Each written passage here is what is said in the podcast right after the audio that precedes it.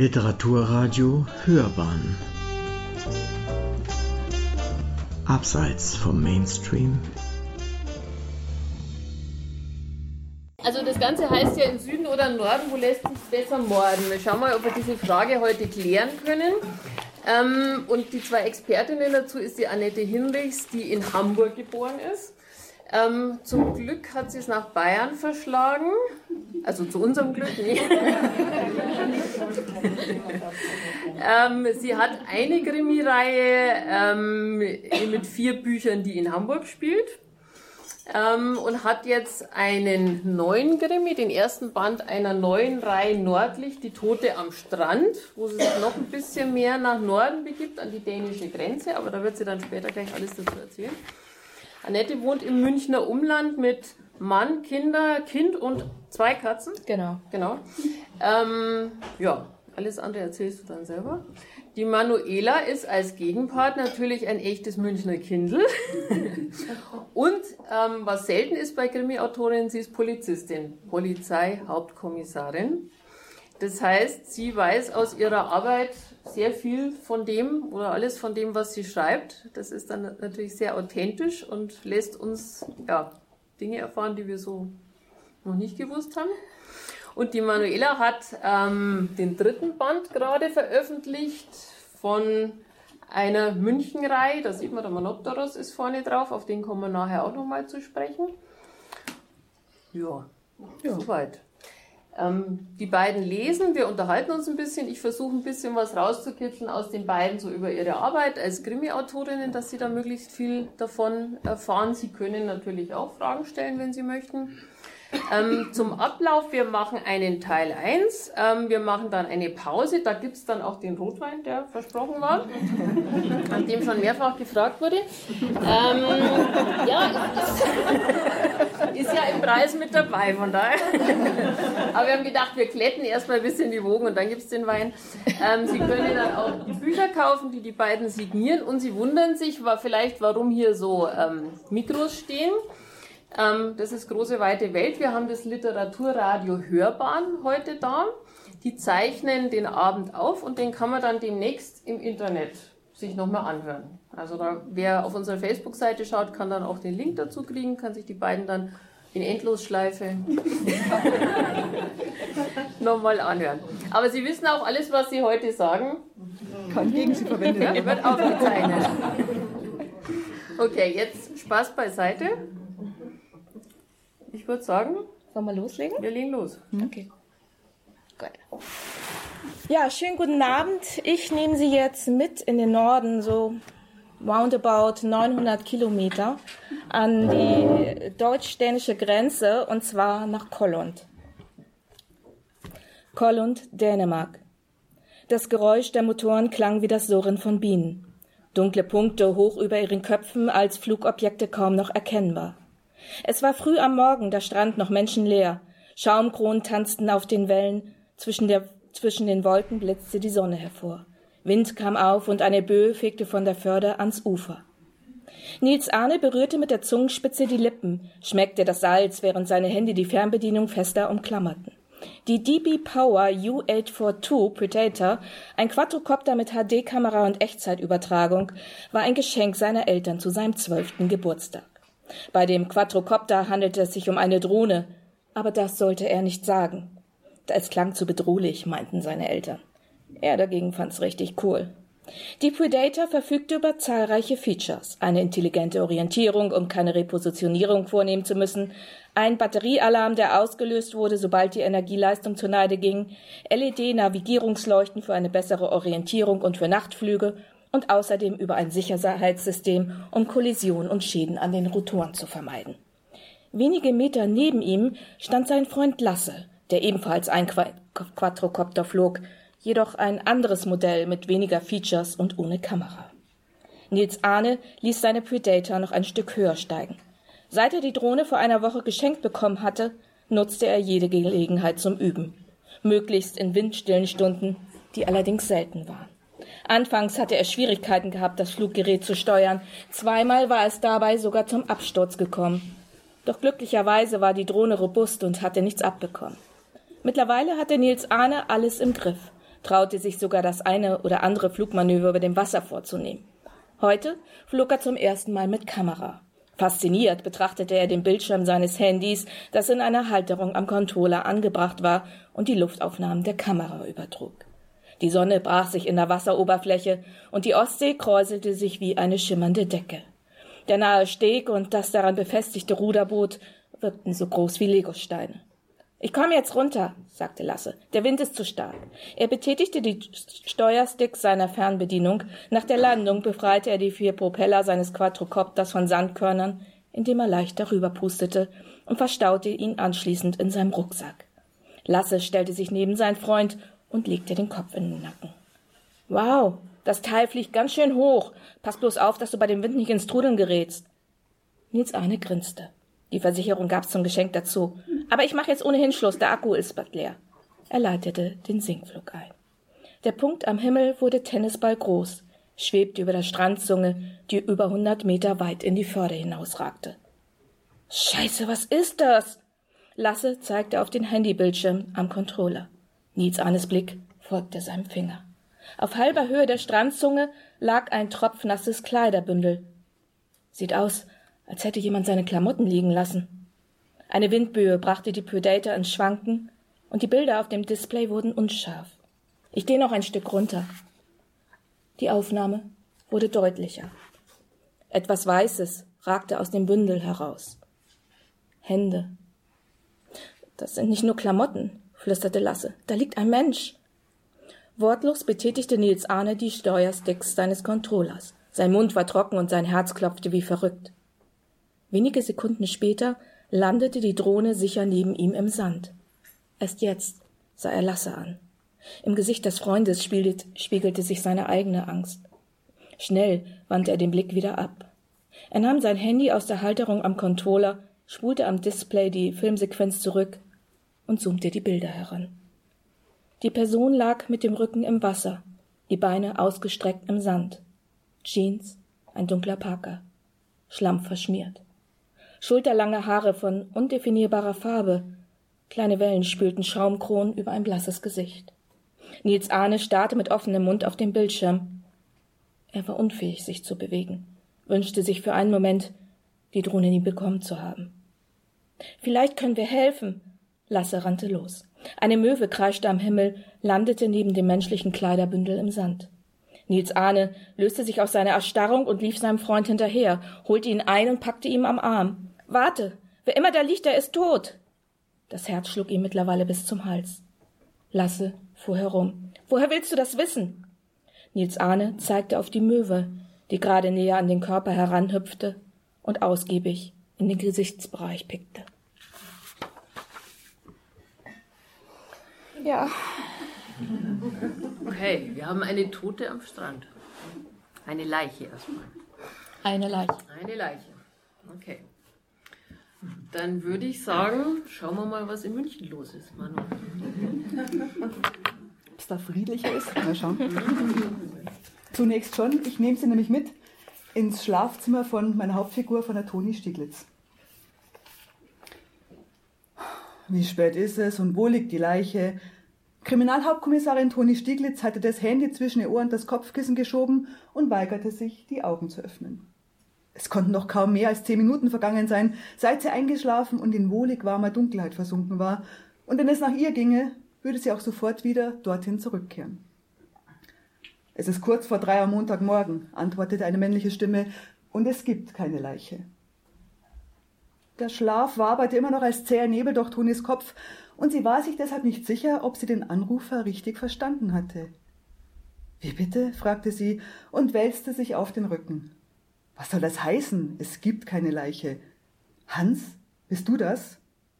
Ja, antwortete ihr Vorgesetzter. Ich bin es und Witze waren ja noch nie dein Ding, unterbrach ihn Toni. Aber das ist einer deiner schlechtesten. Wie in aller Welt kommst du auf die Idee, mich mitten in der Nacht anzurufen und mir mitzuteilen, dass niemand erstochen, erschlagen oder erwürgt wurde und es somit überhaupt keinen Grund gibt, mich aufzuwecken? Sie rieb sich die Augen und wusste nicht, ob sie sich ärgern oder wundern sollte. Scherzanrufe gehörten eigentlich nicht zum Repertoire des Chefs, zumindest bisher nicht. Mal sehen, welche Erklärung er für diese nächtliche Störung parat hatte. Doch Hans ging überhaupt nicht auf ihre Fragen ein. Wo bist du, Toni? wollte er stattdessen wissen. Sie stutzte. Was glaubst du, wo ich bin? Im Bett natürlich. In welchem? Wie bitte? In welchem Bett bist du? In deinem oder in dem von Dr. Mulder? Hans klang zwar nicht betrunken, aber er musste es sein. Nüchtern würde er sich lieber die Zunge abbeißen, als ihr so eine Frage zu stellen. Ich glaube nicht, dass dich das irgendetwas. Wo bist du, Toni? grätscht der Chef dazwischen. Bei dir oder bei ihm?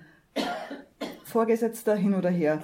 Normalerweise hätte sie Hans eine gepfefferte Antwort auf diese Frage gegeben, doch da war etwas in seiner Stimme, das ein unangenehmes Ziehen in Tonis Bauch verursachte. Sie warf einen Blick zu Tom, der sich mittlerweile ebenfalls aufgesetzt hatte. Ich, ich bin zu Hause, bei mir, am Westpark. Warum fragst du? Mach die Tür auf. Was? Toni schwang die Beine aus dem Bett. Du stehst jetzt aber nicht vor dem Haus, oder? Sie tappte zum Fenster und zog den Rollladen ein Stückchen nach oben.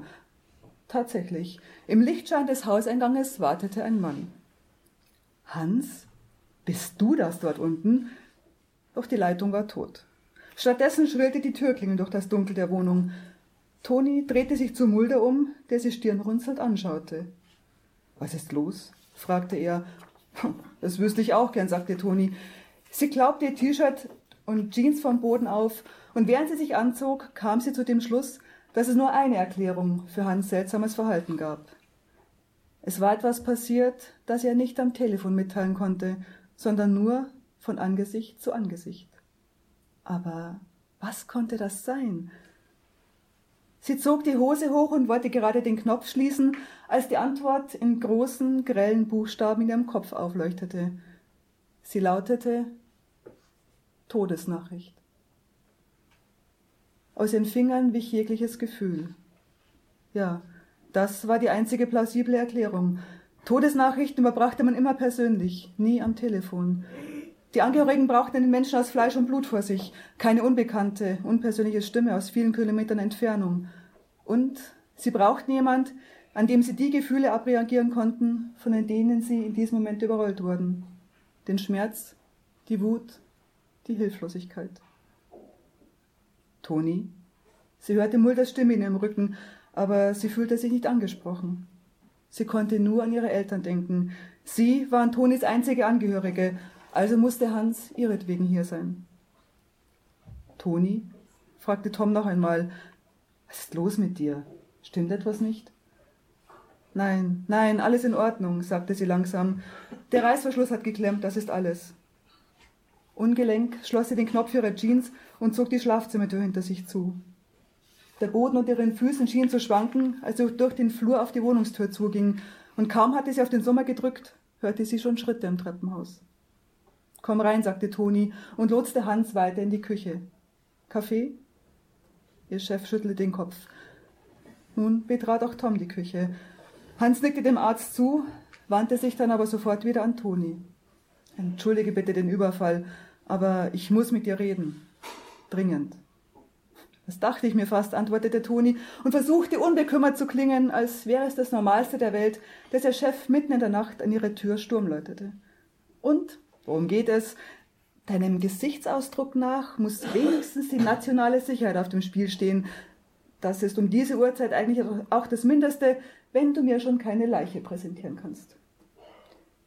Erst als die Worte ihren Mund verlassen hatten und von den Küchenwänden auf, ihn, auf sie zurückprallten, wurde ihr bewusst, wie makaber das war, was sie gerade gesagt hatte. Das Lächeln, das Toni mit Gewalt auf ihr Gesicht gezwungen hatte, geriet ins Wanken, und auch Hans, presste seine Lippen noch fester aufeinander. Sein Blick huschte kurz zu Mulder, der hinter Toni stehen geblieben war, kehrte aber sofort wieder zu ihr zurück. Vielleicht solltest du dich setzen. Er vergrub seine Hände tiefer in den Manteltaschen. Es sah aus, als wollte er am liebsten selbst in ihnen verschwinden. Soll ich euch allein lassen? fragte Mulder und deutete mit dem Daumen auf die Küchentür. Doch Hans schüttelte den Kopf. Nein, Doktor, ganz im Gegenteil. Mir wäre es sogar lieber, wenn Sie bleiben würden. Tonis Lächeln sackte in sich zusammen. Das war der Beweis. Würde es um etwas Dienstliches gehen, hätte er Tom gebeten, das Zimmer zu verlassen. Somit konnte es sich nur um etwas Privates handeln. Ein schwarzes Loch tat sich vor Tonis Füßen auf.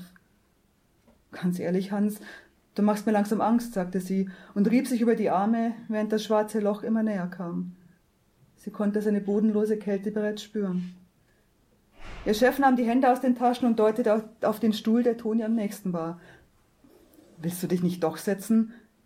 Nein, wollte sie nicht. Verdammt, nun rück endlich raus mit der Sprache. Es geht um meine Eltern, habe ich recht? Es ist ihnen etwas zugestoßen und du sollst mir das schonend beibringen. Hans sah sie irritiert an, öffnete seinen Mund, schloss ihn wieder, und dann tat er etwas, womit sie überhaupt nicht gerechnet hatte. Er lächelte. Warum Hans lächelt, verrate ich Ihnen an dieser Stelle nicht. Das müssen Sie sich früher oder später selbst erarbeiten. Was ich Ihnen aber verrate, wir brauchen ja noch eine Leiche. Äh, die kommt jetzt. Es dauert nicht lang und dann wird Toni nochmal auf dem Handy angerufen. Diesmal ist es aber der Kriminaldauerdienst, der mitteilt, dass auf dem äh, Monopterus mitten im englischen Garten eine Leiche gefunden wurde. Da Toni Bereitschaft hat, macht sie sich gleich auf den Weg und ihr Chef fährt natürlich gleich mit und Tom Mulder, der passenderweise Rechtsmediziner ist, steigt mit ins Auto, um sich die Leiche gleich vor Ort anzuschauen. Und jetzt gehen wir noch kurz auf den Monopterus. Schweigend folgten Toni, Hans und Mulder dem Weg, der sich wie eine aufgerollte Schlange um den Hügel wand. Das Geräusch ihrer Schritte mischte sich unter den ersten, noch etwas schläfrigen Gesang der Vögel und die Funksprüche, Funksprüche ihrer Kollegen.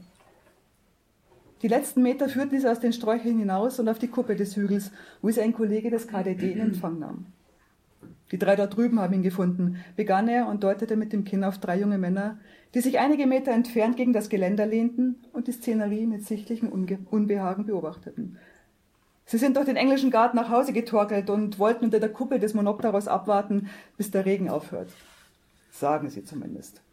Ich glaube ja eher, dass sie sich zum Ausklang der Nacht noch einen letzten Joint drehen wollten. Aber sei es drum. Sie haben den Toten erst für einen Betrunkenen gehalten, der vor lauter Rausch gar nicht kapiert, dass er mitten im Regen sitzt. Weil er auf ihre Rufe nicht reagiert hat, ist der lange in der Mitte zu ihm hingegangen, um ihn wach zu rütteln. Als er schließlich kapiert hat, dass da nicht mehr viel wach zu rütteln ist, hat er als erste Maßnahme seinen Mageninhalt ausgekippt. Gebt also gut Acht, wo ihr hintretet. Ich habe leider einen unvorsichtigen Schritt rückwärts gemacht. Er verzog das Gesicht und warf einen kurzen Blick hinab auf seine Schuhe. Naja, jedenfalls hat sein Brechanfall seine Kumpels auf den Plan gerufen und die haben wiederum den Notruf gewählt. Das war es im Grunde auch schon. Ähm, und wie kommt ihr darauf, dass wir es hier mit einem Tötungsdelikt zu tun haben könnten? fragte Hans. Könnte es nicht einfach ein Betrunkener sein oder einer mit Mischintoxikation aus Alkohol und Drogen? Vielleicht musste er sich ebenfalls übergeben und ist dann an seinem Erbrochenen erstickt. Wäre nicht der Erste, dem so etwas passiert. Ich denke, die Frage erübrigt sich, wenn du ihn dir ansiehst, antwortete der Kollege des Kriminaldauerdienstes. Ein Blick sagt mehr als tausend Worte. Wenn ihr mir bitte folgen wollt. Toni hatte sich die Situation anders ausgemalt und war im ersten Moment fast ein wenig verwundert, dass der Ort so unspektakulär aussah. Sie hatte Blut erwartet, zumindest ein bisschen, doch sowohl die rundumlaufende Stufe, auf der der Tote saß, als auch der Weg waren unbefleckt. Wäre sie unbedarft gewesen, so hätte sie beim Anblick der Leiche denselben Gedanken gehabt wie Hans, nämlich, dass sich jemand mit diversen Rauschmitteln so zugedröhnt hatte, dass er weder bemerkt hatte, dass er kein Hemd mehr trug, noch dass er im Regen saß. Die Haltung des Mannes unterstützte diesen Eindruck noch, halb in sich zusammengesackt, das Kinn auf die Brust gesunken so lehnte er an einem der Pfeiler, als wäre er einfach eingeschlafen und nicht mehr aufgewacht. Und niemand hätte an ein Tötungsdelikt gedacht. Wäre da nicht dieses eine Detail gewesen? Verstehst du jetzt, warum das ein Fall für euch ist? fragte der Kollege des KDD, und Hans nickte. Quer über den Brustkorb des Toten prangte, tief in die Haut geritzt, das Wort Drecksau. Jetzt haben wir noch eine Leiche. Vielen Dank. Zwei Leichen. An ganz unterschiedlichen Orten werden die gefunden. Gibt es sowas wie einen idealen Ort, um eine Leiche zu verstecken, zu finden in einem Krimi? ideal ist, wenn er, gut, er muss zur Handlung passen, natürlich, wenn er, finde ich, ein bisschen spektakulär ist. Oder wenn man den gut beschreiben kann, umschreiben kann, es vielleicht ein Ort ist, an dem man nicht unbedingt mit einer Leiche rechnet. Okay. So. Oder, ja. Weiß nicht, wie es bei dir ist. Also, ja. Ja, oder ganz präsent. Das finde ich auch schön. Also. also ja, Sie lachen. Sie werden im Laufe des Abends feststellen, die Damen haben einen sehr eigenen Humor. Also, ich hatte ja, also mein, ähm, weil du sagst, sehr schön, so richtig präsent. Äh, ich habe ja lang damit geliebäugelt und ich wollte eigentlich immer eine Leiche durch einen Münchner Stadtbach treiben lassen. Also, ich habe es mir so vorgestellt, wie sie so schön durch einen Auer Mühlbach treibt und habe mir den Auer Mühlbach angeschaut und mir gedacht, nee, der passt irgendwie nicht zu dem, wie ich es mir vorgestellt habe und naja, dann musste ich mir was anderes ausdenken. Das kann ja, ja noch kommen, oder? Ja, kann noch kommen, also was ich ist, kann daraus noch werden. Und dann, dann ist der Monopteros geworden. Dann wurde es erst der Eisbach. Okay. Ähm, da waren wir dann, also ich habe mir so vorgestellt, ich lasse es in Eisbach-Surfer-Szene spielen und platziere den Toten vielleicht sogar auf dem Surfbrett. Und ähm, dann haben wir uns mal zu einem ja, Ratsch in einem Café getroffen am äh, Gärtnerplatz, glaube ich, war das, gell? War das da? Ja. Und wir, wenn wir uns so treffen, dann äh, tauschen wir unsere kriminellen Probleme auf und so aus. Und da war es eben auch so. Und äh, ich hatte das Problem, wie befestige ich den Toten auf dem Surfbrett, dass er oben bleibt und schön ans Ufer treibt. Wir sind leider zu keiner Lösung gekommen und ich habe ihn dann einfach so treiben lassen und ähm, habe eine wunderbare Stelle gefunden am Eisbach mit Blick auf den Monopterus, also wirklich sehr schön und auch sehr präsent. Ich fand es sehr schön. Habe dann aber ein paar Wochen später feststellen müssen, dass eine Autorin, deren Krimis in München und in Irland spielen, sich haargenau denselben Ort ausgesucht hat. Die Krönung des Ganzen, ihr Buch, sollte mehrere Monate vor meinem erscheinen. Also sprich, es hätte dann so ausgeschaut, als hätte ich die Idee von ihr abgekupfert und ich musste mir was anderes aussuchen. Es wurde der Monopterus. Also ja, so kann es auch gehen. Okay wenn ihr mit einem Krimi anfangt oder wenn ihr eine Idee hat, habt für einen Krimi, ist es zuerst der Ort, wo die Leiche gefunden wird? Ist es ein Detail? Ist es der Titel? Was, was ist am Anfang, wenn so ein Buchwachsen anfängt? Also es ist ganz unterschiedlich. Das kommt immer darauf an, was so die erste zündende Idee ist. Ähm, jetzt bei Der Toten am Strand war das tatsächlich ähm, ein Zeitungsartikel. Äh, wo einfach eine Person untergetaucht ist, wo man irrtümlich dachte, dass die äh, einem Serienmörder zum Opfer gefallen ist. Und die ist aber nach 22 Jahren wieder aufgetaucht, die Frau. Und ähm, dann habe ich gedacht, okay, warum verschwindet so ein Mensch? Und habe das einfach weiter gesponnen. Meine äh, Figur ist auch wieder aufgetaucht, aber ähm, die habe ich dann halt umgebracht. Ähm, und ähm, teilweise, manchmal ist es aber auch so, ich weiß nicht, so, dir das auch so geht, also wenn ich irgendwo lang gehe, kann das mal passieren, dass ich einfach eine Leiche quasi vor Augen habe. Also wenn ich in Hamburg an der Alster bin und dann denke ich, ja, das ist ja eigentlich schön hier und jetzt so eine Leiche. Also das so so so so sehe ich das. Also ich habe mal so eine ähm, als war ich als Touristin quasi in meiner Stadt und habe mal zum ersten Mal im Leben so eine Hafenrundfahrt gemacht und das war alles so idyllisch, so schön, blauer Himmel, was selten ist in Hamburg. Ähm, so eine schöne Villengegend. Und dann schwappte auf dem Wasser so ein Ast. Und dann habe ich gedacht, wäre das nicht schön, wenn das jetzt eine Leiche wäre? Und tatsächlich war das so ein zündender Moment und da ist wirklich ein Buch entstanden. Das heißt, das siebte Symbol und das fängt so an, dass halt eine Leiche in der Alster schwappt. Also, also sowas passiert dann öfter mal, oder? Ja, ja. ja kann ich bestätigen. Also. Ja. ja. Krimi-Autorinnen hier ticken etwas anders. Ja. ja. Durchaus. Okay, und dann, dann ist es so eine erste schöne Leiche, eine Idee. Und wie geht es dann weiter? Arbeitet ihr ganz strukturiert? Oder ist es wie so ein Schneeball, dass das Buch immer weiter wächst? Wie, oder ist es unterschiedlich? Äh, also ich muss die Story von vorn bis hinten durchdenken. Mhm. Also ich muss wissen, wie sie anfängt und wie sie aufhört. Vor allem, wenn ich nicht genau weiß, wie sie aufhört und mir das Ende nicht gefällt, dann äh, habe ich echt das Problem. Das war bei diesem Buch so, da habe ich ziemlich noch nicht geschrieben, weil das Ende nicht gepasst hat. Ähm, ich bin aber niemand, der jetzt Kapitel für Kapitel schon vorplant. Das, das, kann ich nicht, weil ich nicht weiß. Ich weiß, wie die Handlung abläuft, aber ich kann eben nicht sagen, in welchen Abständen mhm. so alles passiert. Also ich ähm, weiß zwar ungefähr, wie viele Seiten es werden, also komischerweise wären es bei mir immer 400. Wie bei der Edeka-Werbung, 100 Gramm. Ja, genau. So, so etwa, genau. Äh, und, äh, aber so einzeln wirklich Kapitel für Kapitel kann ich nicht vorplanen. Also ich habe mein, mein Exposé über drei, vier Seiten und Mhm. das reicht mir und daran äh, hangle ich mich dann durch.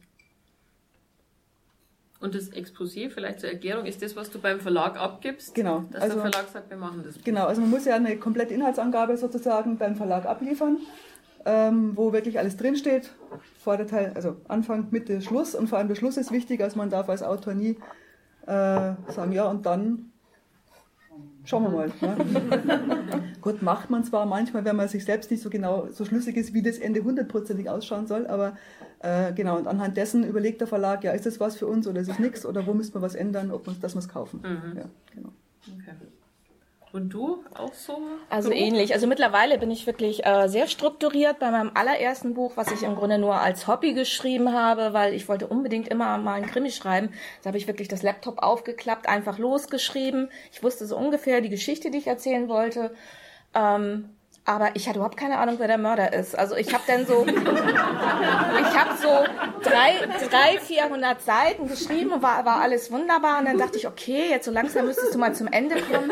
Wer war es denn jetzt eigentlich, ja? Ähm, die waren alle sehr verdächtig. Also ich, ja, also so arbeite ich jetzt nicht mehr. Also ich brauche genau wie Manu, also wirklich ein Fundament. Also ich muss wissen, ähm, was ist passiert, also das, den Mord, ähm, das auslösende Ereignis dazu. Und ich plotte dann wirklich erst, indem ich mir das überlege. Dann suche ich mir quasi Verdächtige und deren Motivation und erst dann gehe ich überhaupt in die Figurenzeichnung rein. Und ähm, seit Nordlich arbeite ich tatsächlich jetzt zum ersten Mal mit einem Kapitelplan ähm, oder einem Szenenplan, ähm, wo ich aber allerdings nur so grob skizziere, was passiert. Im besten Falle klappt das quasi vom Anfang bis zum Ende. Das ist bei dem Buch, hat wunderbar funktioniert. Jetzt beim zweiten Buch, da hatte ich so einen Zeitdruck, weil die Abgabetermine sind gefühlt immer, immer enger. Ähm, da habe ich es dann mit einem halben Kapitelplan ähm, gemacht. Hat aber auch super funktioniert. Wobei ich tatsächlich nach 150 Seiten beim zweiten Buch, was im nächsten Frühjahr rauskommt, die ähm, Mordart gewechselt habe. Und die Manu und ich, wir gehen ja immer zusammen frühstücken. Und das, ähm, also was für uns so normal ist, das ist für andere ein bisschen befremdlich manchmal. Also ähm, wir unterhalten uns dann natürlich über äh, unsere aktuellen Projekte, sprich dann Mordfälle und ähm, wir brainstormen dann auch. Also Manu ist super da drin, wie man zum Beispiel eine Leiche verklappt. Also das ist, das ist wirklich toll. Oder, oder das mit dem Surfbrett hatten wir auch. Da war das Problem, ähm, wie macht man die Leiche jetzt auf diesem Surfbrett fest? Das, das ist gar nicht so einfach, ja, sag ich Ihnen. Auf jeden Fall hatte ich ähm, bei, bei dem zweiten Buch hatte ich dann eine Mordart und ich war nicht ganz so zufrieden. Ganz zufrieden. Da habe ich Manu das erzählt und ich sagte, hm, hm, auf dem Schlag fünf Mordarten hat sie mir gesagt, was man so machen kann, weil sie hat ja Erfahrung schon aus äh, beruflicher Hinsicht. Und also. so weit, so viel kann ich schon ver verraten, sonst verrate ich nichts, aber das hieß, das mit dem Treten, Stief Stiefeln. Stiefeln, Stiefeln. Also wirklich, ähm, dass jemand zu Tode getreten wird. Das fand ich ganz, ganz furchtbar. Ist es auch. Ähm, mein Problem war allerdings, dass ich tatsächlich alles von neuem recherchieren musste. Also erneut mit der Rechtsmedizin sprechen. Ich hatte eine neue Spurenlage. Aber sowas passiert. Also man ist während des Schreibens, ähm, kommen eigentlich die besten Ideen und dann ist der beste Plan auch manchmal dahin. Ja. Aber wenn ihr jetzt im Lokal sitzt und euch so austauscht, da gehen die Leute außen rum, oder? Also Kam schon vor. Wir ja. haben es echt schon gehabt. Wir haben es gehabt, dass Leute aufgestanden gegangen sind oder ganz schnell gezahlt haben. Und Haben die dann vorher noch was gesagt? nee, nee, wir kriegen das, äh, wissen wir, wir kriegen es gar nicht mit, ne? Wir kriegen es, ja, wir kriegen es gar nicht so mit, weil wir reden natürlich, wir reden ja natürlich auch detailreich. Also es geht dann meistens um Spurenlage. Okay, was muss man immer drauf achten als Krimi-Autor. Und was auch wichtig ist, sind halt so die rechtsmedizinischen Aspekte. Und da gehen wir Manu ist echt super. Wir gehen echt in Details. Also da geht's dann wirklich, ähm, was passiert denn mit einer Leiche, die sich im Wasser zersetzt. Ja, da sind dann auch Dinge dabei, die kannte ich noch nicht. Und darüber reden wir dann. Und ähm, für uns ist das normal. Und irgendwann merkt man dann, okay. Und was passiert mit einer Leiche? Die, Das also, ich denk, also ich als Laie würde sagen, Leiche Ja. beschweren ins Ja, Wasser. habe ich auch Super gesagt. Idee, Ich habe gesagt, was mache ich jetzt mit dem? Buddel ich den ein oder ich? Ich habe gesagt, ich hau, ich hau den ins Wasser und dann beschwere ich den und dann hast du gesagt, ja wieso? Der kommt da früher oder später sowieso wieder hoch. Da habe ich gesagt, wie das denn? Hast du gesagt, in Teilen. Also Ja, das. Ich will jetzt nichts ausschmücken, aber es entstehen auch Faulgase im Körper durch die Ja, und wenn Gase, na, dann treibt es halt irgendwann mal wieder hoch und schaut dann auch nicht unbedingt schön aus. Also das kann ich aus eigener Erfahrung sagen, dass das kein Ja, Anblick also ist, den man sich so Nicht, nicht so Also vor der sind Brotzeit so wünscht. unsere- Also es ist, äh, ja. Aber das ist sehr inspirierend immer. Also irgendwie.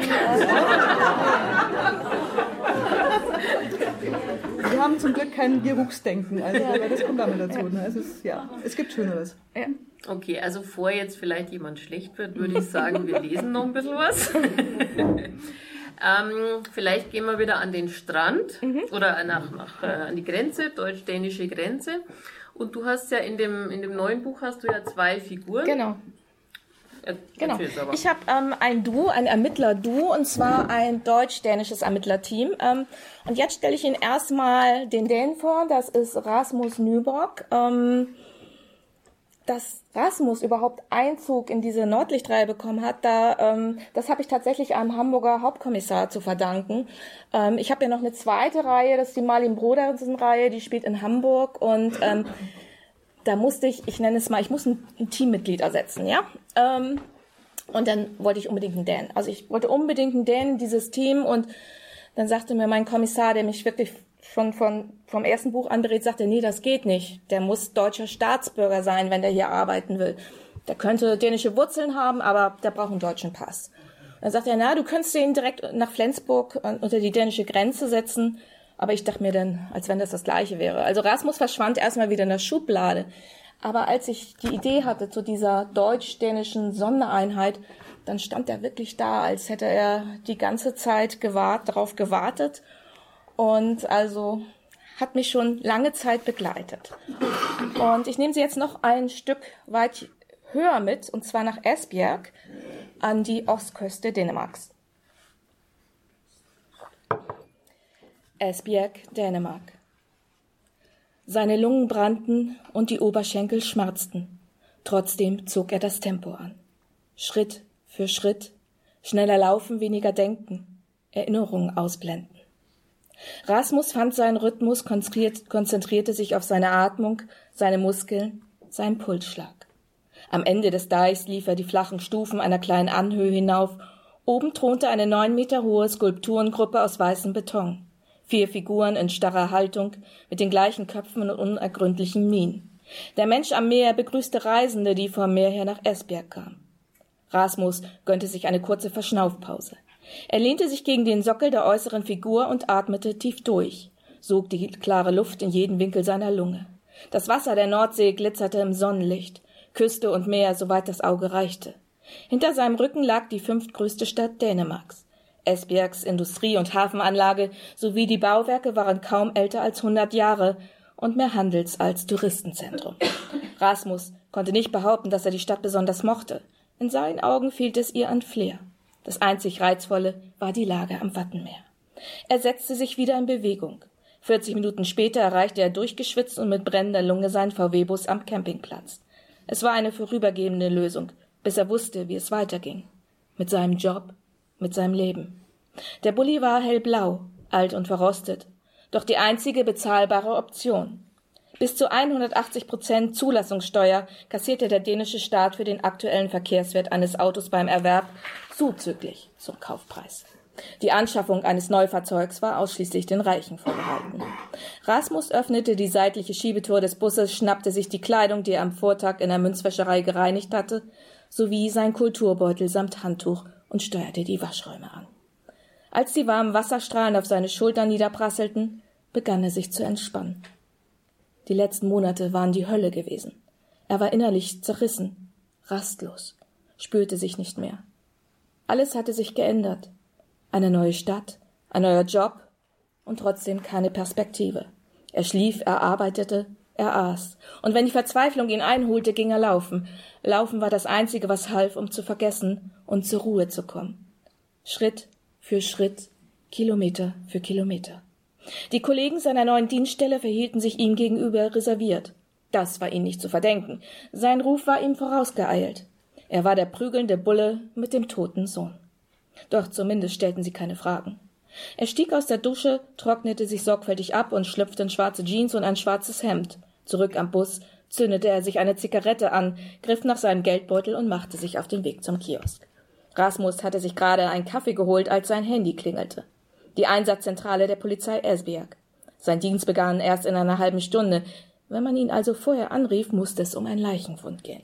Er nahm das Gespräch an. Hi, Rasmus, meldete sich der diensthabende Einsatzleiter. Padburg hat sich gemeldet. Am Kollunder Strand wurde eine Leiche gefunden. Eine Streife ist bereits vor Ort. Soll dich jemand abholen? Nicht nötig, sagte Rasmus. Ich fahre selbst. Es ging niemanden an, wie und wo er hauste. In Ordnung. Hi, hi. Der Einsatzleiter legte auf. Rasmus klemmte sich die Zigarette zwischen die Lippen, stellte den Kaffeebecher in die Halterung neben dem Steuerknüppel und schwang sich auf den Fahrersitz. Kollund lag etwa über, etwas über 100 Kilometer entfernt an der südöstlichen Küste Jütlands, nahe der deutschen Grenze. Etliche Jahre zuvor war er einmal zum Segeln dort gewesen. Doch das war in einem anderen Leben. Er steckte den Zündschlüssel ins Schloss, der Motor rührte kurz, dann sprang er an. Die Kollegen der deutsch-dänischen Streife, die im Grenzgebiet im Einsatz war, hatte den Tatort bereits weiträumig abgesperrt, als Rasmus sein VW-Bus auf dem Seitenstreifen der Küstenstraße abstellte.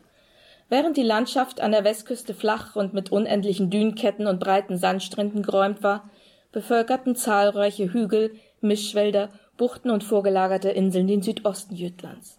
Der Küstenabschnitt am Kollunder Strand war wenig besiedelt. Hübsche Sommerhäuschen und Villen mit gepflegten Gärten schmiegten sich an die grünen Hügel.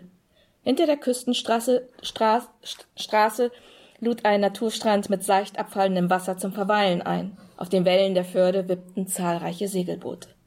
Einzig das rot-weiße Absperrband, hinter dem sich etliche Urlauber und Journalisten drängelten und die Kriminaltechniker, die in ihren Schutzanzügen am Strand Spuren sicherten, störten die Idylle. Rasmus steuerte die kleine Gruppe an, die neben dem Einsatzwagen der deutsch-dänischen Streife auf dem Parkplatz stand. Eine rothaarige Polizistin in deutscher Uniform, neben ihr zwei blonde Jungs mit Rucksäcken, die Gesichter vor Aufregung gerötet und ein besorgt reinblickendes Paar um die 40. Er zückte seinen Dienstausweis. Rasmus Nüborg von der Polizei Esbjerg. Vicky Brandt, Bundespolizeiinspektion Flensburg, stellte sich die Streifenbeamtin vor. Ihr mit Sommersprossen übersätes Gesicht verzog sich zu einem Lächeln. Sie deutete mit der Hand auf den kleineren der beiden Jungs, semmelblond mit Lausbubengesicht. Das ist Nils Ahne. Ihre Hand wanderte zu der anderen Person. Seine Eltern und der junge Mann hier, das ist Lasse. Die beiden haben den Fund der Polizei gemeldet. Zeigst ihm dein Handy, Nils Ahne? Der Junge, der kaum älter als zwölf sein konnte, reichte Rasmus sein Smartphone. Einfach auf Play drücken. Aus den Augenwinkeln beäugte er den Polizisten. Rasmus sah sich die kurze Filmsequenz an. Eine Luftbildaufnahme. Leicht unscharf fiel Wasser und ein Teil der Landzunge, die in die Förde hinausragte. Eine tropfnasse Gestalt, halb im Wasser liegend, die jene Stille ausstrahlte, die toten Geschöpfen zu eigen war. Er wandte sich an die beiden Jungen. Seid ihr hingegangen? Zeitgleiches Kopfschnütteln, knallrote Gesichter. Habt ihr irgendwas angefasst? Nein, meldete sich erstmals Lasse zu Wort. Ich bin hingelaufen, aber dann kamen die Möwen. Sie haben. Er brach ab. Seine Schultern bebten. Jetzt reicht es. Der Vater legte dem Jungen schützend den Arm um die Schulter. Wir wohnen dort hinten am Hügel. Er zeigte auf ein weißes Reddachhaus mit Fahnemast und Dannebrog, der dänischen Nationalflagge. Kommt einfach vorbei, wenn ihr noch etwas wissen möchtet. Schnurstracks wandte er sich um und ging mit Kindern und Frau davon. Vicky Brandt wandte sich an Rasmus. Ich habe die Personalien aufgenommen, die Jungs befragt. Abgesehen von der Leiche ist den beiden nichts aufgefallen. Rasmus nickte und ging zurück zum Bus, um sich Schutzkleidung überzustreifen. Anschließend stapfte über den Strand. Er zeigte den dänisch uniformierten Streifenbeamten, der die Schaulustigen Schach hielt, seinen Dienstausweis und schlüpfte unter dem Absperrband hindurch. Rasmus folgte dem von der Spurensicherung angelegten Trampelpfad zur Sandbank, die wie eine kleine Halbinsel im Wasser lag. Auf halber Höhe kniete ein Spurentechniker am Boden und versperrte ihm die Sicht auf die Leiche. Rasmus trat näher. Hi, der Kriminaltechniker erhob sich und Rasmus erkannte Henrik Knutzon, den Chef der Spurensicherung, anhand seiner buschigen Brauen und dunklen Knopfaugen, die zwischen Kapuze und Mundschutz hervorlugten. Hi, Rasmus! Knutzen trat beiseite und gab die Sicht auf die Leiche frei. Die Tote trug Jeans, Turnschuhe und einen tropfnassen Parker. Um die im Wasser liegenden Arme hatte sich Seetank gelegt. Bleiche, zarte Hände mit Waschhautbildung stachen unter den Jackenärmeln hervor. Auf der Kleidung klebten Sandkörner. Dazu waren winzige, mit bloß Au bloßem Auge kaum wahrnehmbare Bewegungen zu erkennen. Wasserinsekten, die den Leichnam besiedelten und ihre Larven ablegten. Einige schlammverklebte Haarsträhnen bedeckten das Gesicht der Frau, das nur an wenigen Stellen unversehrt geblieben war. Die Stirn klaffte wie ein geöffneter Reißverschluss auseinander. Eine einzige fleischige Wunde. Große Teile des Weichgewebes und ein Auge fehlten. Möwenfraß. Rasmus schluckte. Trotz der vielen Jahre in seinem Job wurden Momente wie diese nie zur Routine. Er hatte gelernt, seine persönlichen Gefühle zurückzustellen. Dennoch begleitete ihn der Anblick jeder neuen Leiche für lange Zeit. Einige der Toten wurden zu Geistern in seinem Kopf und tauchten auch noch Jahre später in den unpassendsten Momenten wieder auf. Schon jetzt spürte er, dass die Tote am Strand einen besonderen Stellenwert einnehmen würde. Sie war zu jung zum Sterben, und ihre Zartheit rührte ihn an. Was war passiert, dass ihr Leben ausgerechnet hier endete, in dieser scheinbaren Idylle?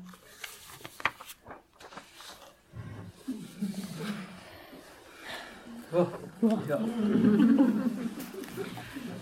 ähm, ich frage mal weiter. Ihr habt also jetzt die Idee, wie der Ablauf ist, und dann muss das Ganze ja zum Leben erweckt werden mit sehr viel Fachkenntnis. Und Details, die dann auch, wenn man es liest, stimmig sind und überzeugend sind. Nicht, dass die Krimi-Leserinnen dann das Buch weglegen und sagen, ja, so ein Schmarrn. Wo kriegt, also du weißt sicher viel aus deiner Arbeit, aber du hast ja auch nicht jetzt jeden Tag mit so, ne? Wo kriegt ihr die Informationen her? Wie recherchiert ihr? Alle beide. Also erstmal, erstmal muss ich dazu sagen, also Recherche ist mein Liebstes. Nach den Plotten kommt die Recherche, weil das finde ich super. Weil so als Autorin kann man ja wirklich in verschiedene Leben schlüpfen, in, in verschiedene Berufe, verschiedene Menschen. Ähm, ja, und tatsächlich ist es so, ähm, dass ich mir immer Fachleute suche. Ähm, natürlich, gerade wenn man Polizisten hat, Manu weiß jetzt viel von ihrem Job her, aber ich suche mir halt Fachberater bei der Polizei, bei der Mordkommission. Ähm, wir, ähm, wir sind ja, ich weiß nicht, ob wir es jetzt, wir sind ja. ja auch bei den mörderischen Schwestern und ähm, wir machen viele Fortbildungen und ähm, beschäftigen uns genau mit diesen Themen. Also wir besuchen die Rechtsmedizin, wir gehen mal in die Pathologie, ähm, wir haben ein Schießtraining beim LKA absolviert. Ähm, ich habe jetzt für Nordlicht ähm, die erste Szene, da ähm, da wird in eine Wohnung eingebrochen, ja, und da meisten steht ja nur ja und er nimmt einen Dietrich und knackte das Schloss. Mhm. Aber ich habe mir dann überlegt, nee, wie funktioniert denn das? Und ich habe tatsächlich beim Workshop mitgemacht, Schlösser knacken. ähm, also da gibt es tatsächlich auch einen Verein, Sportsfreunde der Sperrtechnik nennen wir das. Und ich habe das wirklich gelernt und mein Mann hat schon Angst, dass ich überall einsteige. Also ähm, das, das ist echt spannend und man kann dann einfach irgendwie ja besser über die ähm, über die Sachen berichten. Und wir holen uns einfach viele Dozenten auch, ähm, die nicht nur uns weiterhelfen, sondern unserem Verein, den mörderischen Schwestern und ähm, ja, und sonst immer eine Mail schreiben. Also mhm. tatsächlich hinschreiben, vorstellen, ähm, sagen, wer man ist und dass man das und das Problem hat. Ich hatte mal ähm, eine Leiche, also die Leiche in der Alster von vorhin, genau.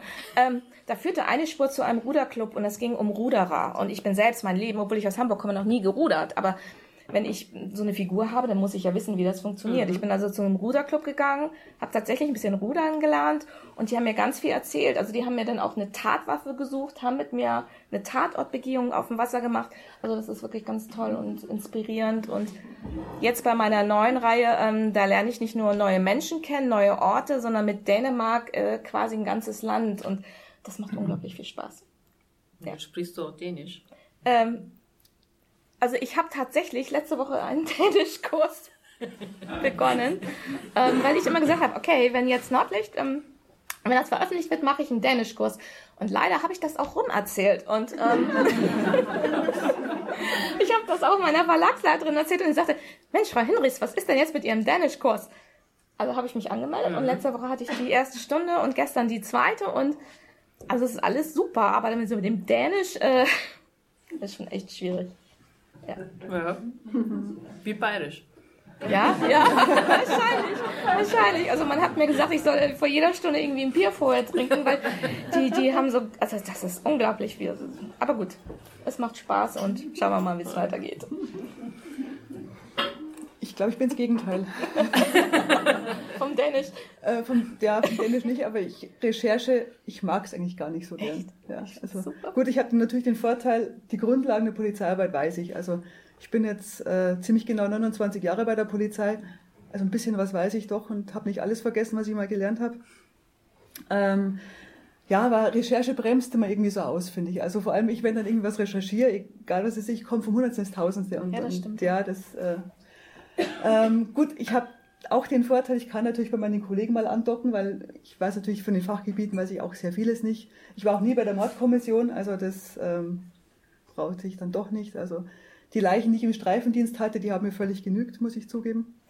Äh, ich habe immer das Problem, wenn ich jetzt als ähm, Polizistin bei meinen Kollegen so andocke, bei denen, die ich kenne, ist es kein Problem, aber wenn ich ihn nicht kenne, ähm, es ist nicht bei allen immer so ganz gern gesehen oder denken sich, ja, was schreibt die denn und zieht jetzt die Polizei irgendwie so in ein mhm. schlechtes Licht oder wie auch immer, wollen mir helfen und ich weiß auch bei einigen, dass sie nicht besonders viel Zeit haben, dass sie wirklich sehr belastet sind und dann will ich gar nicht mehr fragen, weil ich habe auch schon mal eine unfreundliche Abfuhr kassiert und das brauche ich dann nicht nochmal.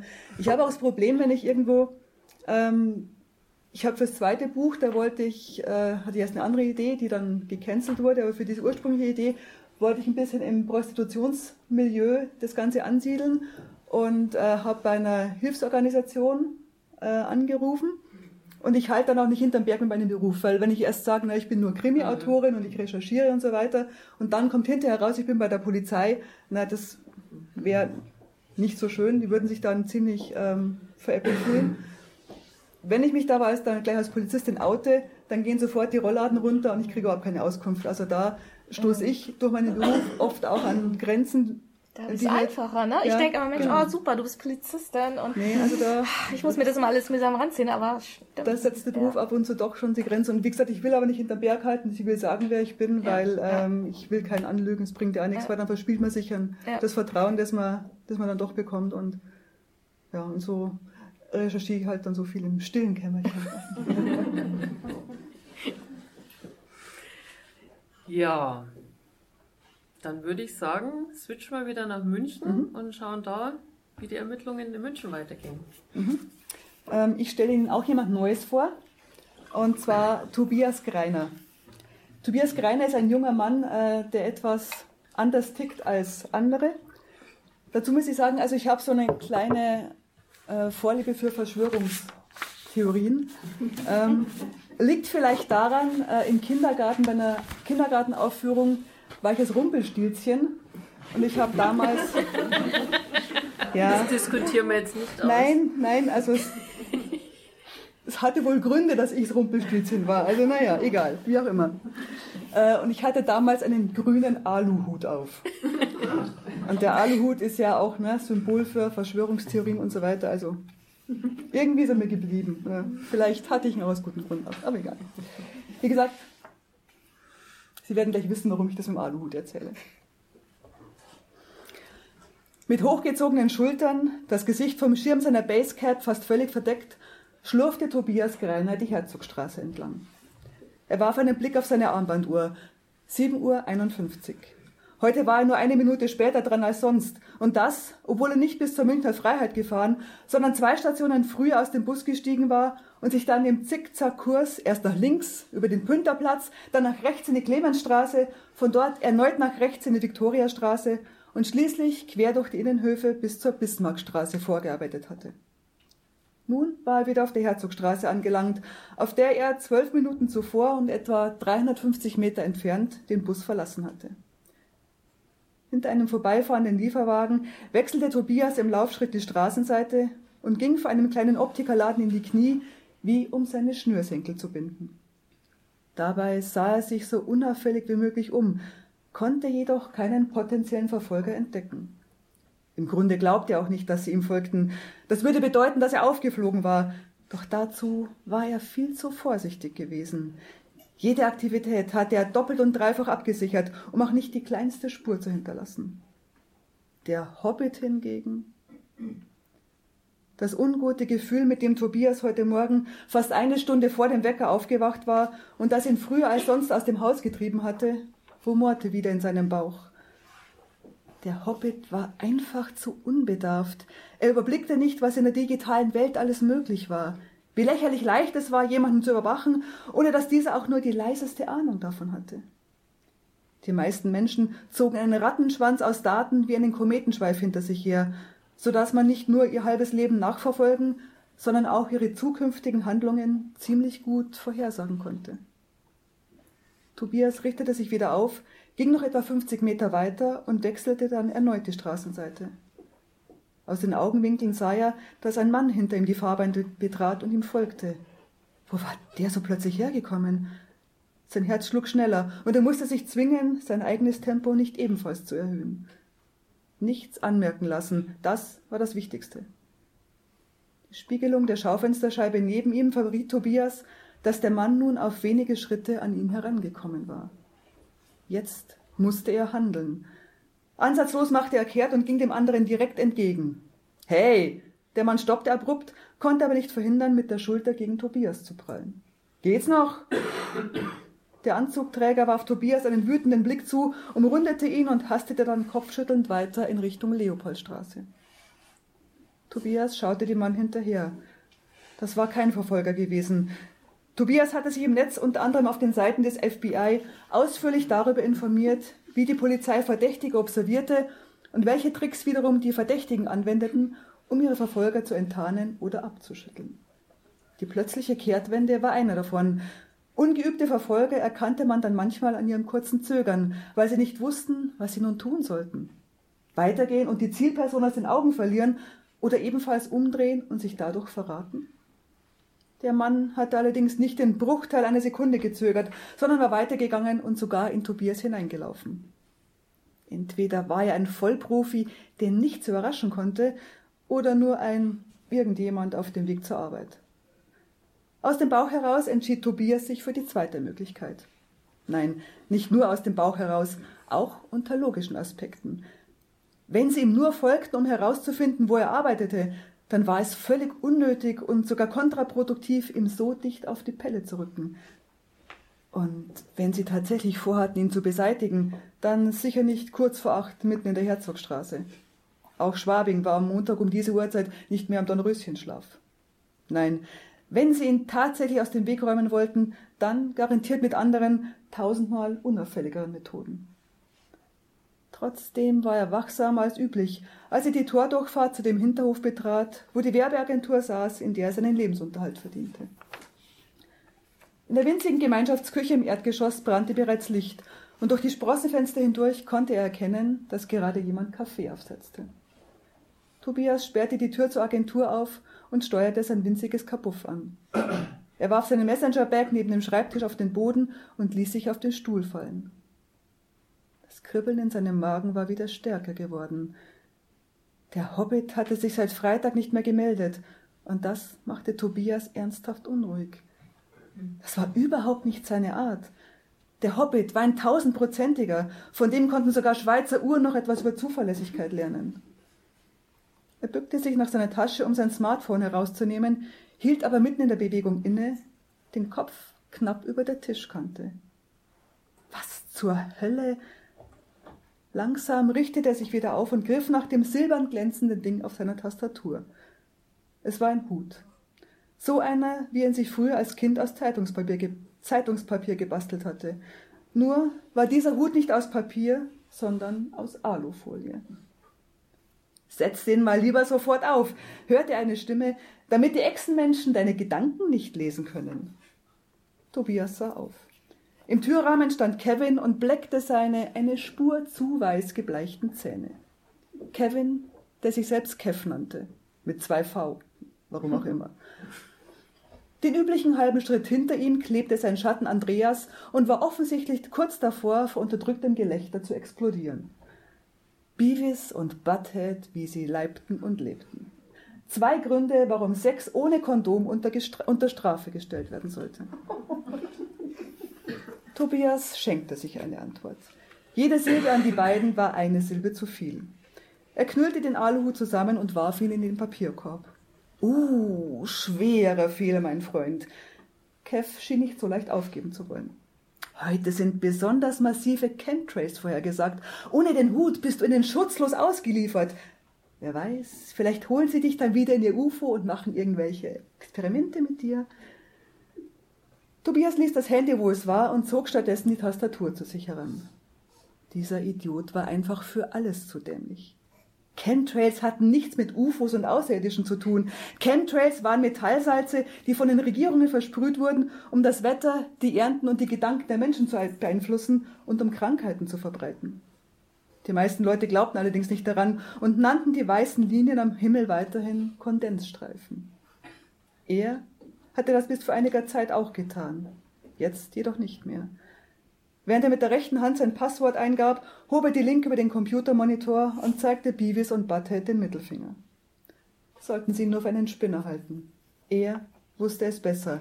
Er wusste, was hinter den Kulissen tatsächlich vor sich ging. Endlich hatten die Idioten genug und zogen Leine. Tobias wartete noch ein paar Sekunden, dann holte er sein Smartphone aus der Tasche. Seit er das Haus verlassen hatte, waren mehrere Nachrichten eingegangen, doch keine war vom Hobbit. Das war nicht gut. Gar nicht gut. Überhaupt nicht gut. Nein, es war sogar mehr als überhaupt nicht gut. Es machte ihm Angst. Und zwar richtig.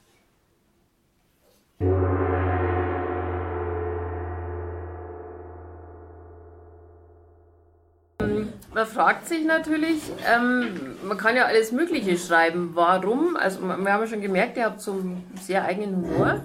Warum schreibt ihr Krimis und warum schreibt ihr nicht Liebesromane oder Kinderbücher oder irgendwas anderes? Wenn ich jetzt sage, ich wollte nie Krimis schreiben. Dann glaubt es dir niemand. Es, es war wirklich so, ich wollte nie Krimis schreiben. Eben aus dem Grund, weil ich ja bei der Polizei bin und jeden Tag äh, Verbrechen miterlebe, mehr oder weniger. Macht, nee, ich brauche das nicht auch noch schreiben. Also ich wollte eigentlich Fantasy schreiben. Habe mir dann irgendwann eingebildet, ich schreibe jetzt äh, so eine Mischung aus Krimi und Fantasy. Hatte die Toni da auch schon, also hatte eine Figur, die hieß auch Toni Stieglitz, war aber ganz anders. Ähm, habe dann 30 Seiten geschrieben und nach 30 Seiten irgendwie Ende. Also die, die Toni, die ich damals hatte, das war so, ja, die war einfach lieb und nett und totlangweilig. Und wir hatten uns immer nichts mehr zu sagen, die Toni und ich, diese Toni. Und, ja, was mache ich jetzt? Und auf einmal steht da eine andere Toni da. Diese Toni Stieglitz aus den Büchern. Äh, und sagt dann mehr oder weniger zu mir, na, schön, dass du mich gefunden hast. Ich bin eine richtige Toni Stieglitz. Äh, du schreibst jetzt mit mir weiter, aber deine Fantasy-Zeug, das kannst du vergessen. Mit mir wird es ein richtiger Krimi. Ja, dann blieb mir nichts anderes übrig, als einen richtigen Krimi zu schreiben. so wurde es halt einer. Liebesroman habe ich auch schon versucht. Ich wollte zusammen mit äh, einer anderen mörderischen Schwester einen äh, Liebesroman zusammenschreiben, weil sie schreibt auch Krimis und wir haben gedacht, nee, wir wechseln mal Genre und schreiben Krimi. Haben uns zusammengesetzt, erst gut gegessen und dann das Denken angefangen. Was, nee, nee, es war gut. Also, es, war, es war indisches Essen von ihrem Mann gekocht, hervorragend. Ähm, und was soll ich sagen? In unserem Liebesroman hatten wir nach 15 Minuten die erste Leiche. Ich weiß, wie viele Versuche wir gestartet haben und jedes Mal kam uns mindestens eine Leiche entgegen. Wir haben es dann beide aufgegeben und sagen, okay, wir bleiben bei den Krimis. Und du sagst, die, die Toni spricht mit dir? Ist das wirklich? Diskutierst du mit ihr? Ähm, also es war das einzige Mal, als sie mich wirklich, also ich habe immer nicht geglaubt, dass es das wirklich gibt. Wenn andere Autorinnen, Autoren es erzählt haben, ihre Figuren sprechen mit ihnen, ich dachte, ja klar. Ihr könnt mir viel erzählen, meine Figuren sprechen nicht mit mir. Aber da war es tatsächlich so. Also ich hatte wirklich im Kopf so die Toni dastehen, wie sie vor mir steht, Hände in den Hüften gestemmt und gesagt, so nicht. Und ja, aber das war das einzige Mal. Also sonst redet sie nicht mit mir. Okay. Ich weiß nicht, ob das gut oder schlecht ist, aber sie tut es nicht. Ja. Und du, warum Krimis? Und also, außer dass es anscheinend in den Genen liegt, so, aber bei euch beiden habe ich den Eindruck. Ja, also bei mir käme das nie in Frage, überhaupt irgendwas anderes als Krimis zu schreiben, weil ich liebe Krimis. Ich inhaliere sie quasi. Ich habe schon ganz früh angefangen, Krimis zu lesen und, und, mein größter Traum war immer, irgendwann schreibe ich ein Krimi. Und ich finde das toll, dieses Rumrätseln und Fährten und ich bin auch überall dabei. Also wenn ich ein Krimi lese, mittlerweile weiß ich ja auch viel vom Handwerk und weiß, wie viele Autoren arbeiten. Normalerweise freue ich mich mal auf die Fährten, weil ich damit denke, ist die jetzt echt, ist die falsch? Und dann gucke ich immer, okay, am Ende hast du jetzt recht oder nicht? Ähm, mhm. Nee, das macht wahnsinnig viel Spaß und ähm, ich interessiere mich halt auch extrem für Polizeiarbeit. Also ich wäre normalerweise, ähm, wenn ich die Mindestgröße erreicht hätte, Polizistin geworden. Dann wären wir heute Kunden hier. Ähm, das ist tatsächlich daran gescheitert. Also ich war immer krimi-affin und und das hört sich jetzt lustig an, aber ich mag dieses, auch das Dunkle an Menschen. Und warum, also mich interessiert auch immer mehr, ähm, warum passiert was. Nicht unbedingt mhm. wer war es, sondern warum passiert das. Und ich habe die These, und ich glaube, dass, äh, ich weiß gar nicht, ob wir das teilen, aber dass ich glaube tatsächlich, dass jeder Mensch zum Mörder werden kann unter bestimmten Voraussetzungen. Und deswegen, ähm, ich liebe die Skandinavier, also es ist mein Liebstes. Und ich mag das auch dunkel und brutal. Es muss jetzt nicht literweise Blut fließen, ja. Ähm, aber ich, ich mag auch Serienmörder, aber nicht einfach die. Ähm, ja, was ist doch so. Also, aber ich mag das nicht, wenn die abschlachten aus irgendwelchen Gründen, weil sie irgendwie ein Trauma haben, sondern das muss wirklich die Motivation. Ich meine, gut, man denkt jetzt schwierig beim Serienmörder, aber tatsächlich, es gibt gut gemachte Krimis. Ähm, wo wirklich die Motivation einfach nachvollziehbar ist. Und dann, äh, das finde ich richtig spannend. Ja. ja. Also ich könnte nie einen Liebesroman schreiben, glaube ich. Ich würde immer Leichen haben, so wie ihr. Ja. Also. Wann habt ihr angefangen zu schreiben? Also ich habe meinen ersten Roman in der fünften Klasse versucht. Und, äh, natürlich um ein Pferd. Es ging um Hurricane, den schwarzen Teufel. Mhm. Allerdings aus Hurricane wurde bald ein laues Lüftchen und dann eine Flaute und dann ja, war es das mit Hurricane? Also ich schreibe erst etwas über zehn Jahre. Mhm. Was war dein Impuls?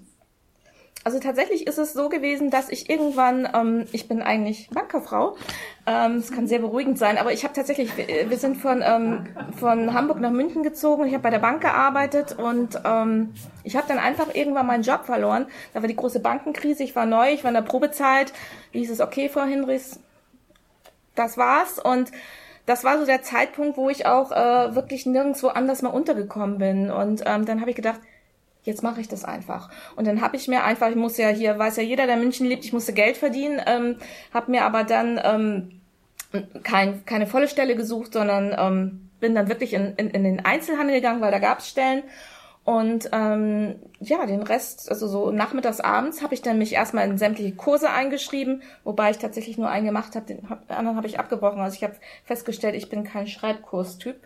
Und habe dann aber schreiben gelernt, habe einfach wirklich Laptop aufgeklappt, losgeschrieben und ähm, einfach gemacht. Also es war dann quasi Segen mhm. zugleich. Also ich weiß nicht, ob ich es get getan hätte. Ja. Und dann bin ich einfach dabei geblieben. Dann habe ich noch ein Kind bekommen und ähm, da hatte ich dann gerade angefangen und ähm, dann bin ich einfach dabei geblieben, weil mich das dann auch fasziniert hat. Und als ich dann das erste Buch fertig hatte, habe ich dann gemerkt, okay, das ist gar nicht so schlecht. ja. Und der Verlag fand es auch nicht so schlecht. Also da haben Sie doch sicherlich vorher keinen Vertrag gehabt, oder? Nee, ich hatte überhaupt keinen Vertrag. Ich hatte auch nie vor zu verlegen. Also mein, mein, meine, ich wollte unbedingt einen Krimi schreiben. Also das, das, wusste ich schon, als ich ein Teenager war. Und das habe ich dann gemacht und dann war der irgendwann fertig und habe ich gedacht, oh, der ist ja gar nicht schlecht. Und habe gedacht, wäre schade so für die, für die Schublade. Und dann ist es erst so hochgekommen. Und das hat aber auch gedauert, bis ich einen Verlag gefunden habe. Also das ist ein sehr mühsamer Weg. Ähm, da darf man sich nicht abschrecken lassen. Ähm, selbst Harry Potter wurde, glaube ich, 47 Mal abgelehnt oder so. Das ist mir auch passiert. Ähm, und ich bin dann bei einem kleineren Verlag äh, gestartet, was ich damals gar nicht verstehen konnte. Ich habe gedacht, ich habe einen Bestseller, ja. Ähm, aber das war gut, weil ich bin mit dem mit dem Verlag gewachsen und ähm, ja und jetzt bin ich bei einem sehr großen Publikumsverlag und äh, sehr gut aufgehoben dort. Okay, dann würde ich sagen, Nächste Leserunde. Wer ist dran? Ich? Okay. Oh. Ich habe hier eine Ermittlerduung und jetzt kommen wir zu der deutschen. Das ist Wiebeke Beusen. Und ähm, Wiebeke würde ich sagen, die ist zielgerichtet, bodenständig, regelkonform. Also sie ist quasi das Gegenteil von Rasmus, der Ermittler der unkonventionalen ähm, Art ist und das birgt doch immer auch Konfliktpotenzial.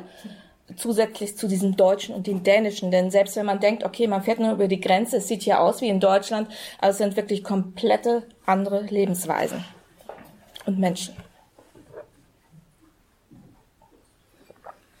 Flensburg, Deutschland. Kriminalhauptkommissarin Wiebeke Beusen stand auf der Leiter und strich mit dem Pinsel die Ecken ihrer Wohnzimmerwand.